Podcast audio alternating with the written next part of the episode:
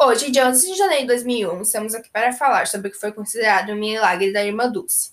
O milagre aconteceu na cidade de Itabaiana, em Sergipe, quando as orações religiosas teriam feito cessar a hemorragia de Cláudia Cristina dos Santos, que padeceu durante 18 horas após dar à luz a seu segundo filho. O primeiro milagre atribuído à irmã Dulce foi a sobrevivência de uma parturiente desenganada pelos médicos, após religiosos e fiéis orarem para que a religiosa baiana intercedesse pela vida da paciente. Agora vamos falar com a repórter local para mais detalhes. A mulher foi identificada como a sergipana Cláudia Cristina dos Santos, que deu à luz ao segundo filho no dia de hoje. O parto ocorreu no Hospital Maternidade São José, em Itabaiana.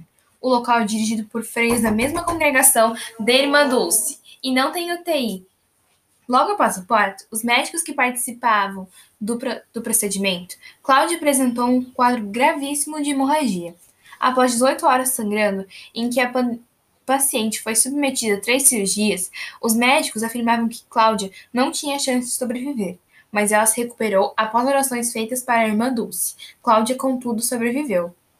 O padre José Alme de Menezes rogou à irmã Dulce, de quem era devoto, o salvamento do paciente. Ele pediu que uma imagem da religiosa fosse levada à maternidade.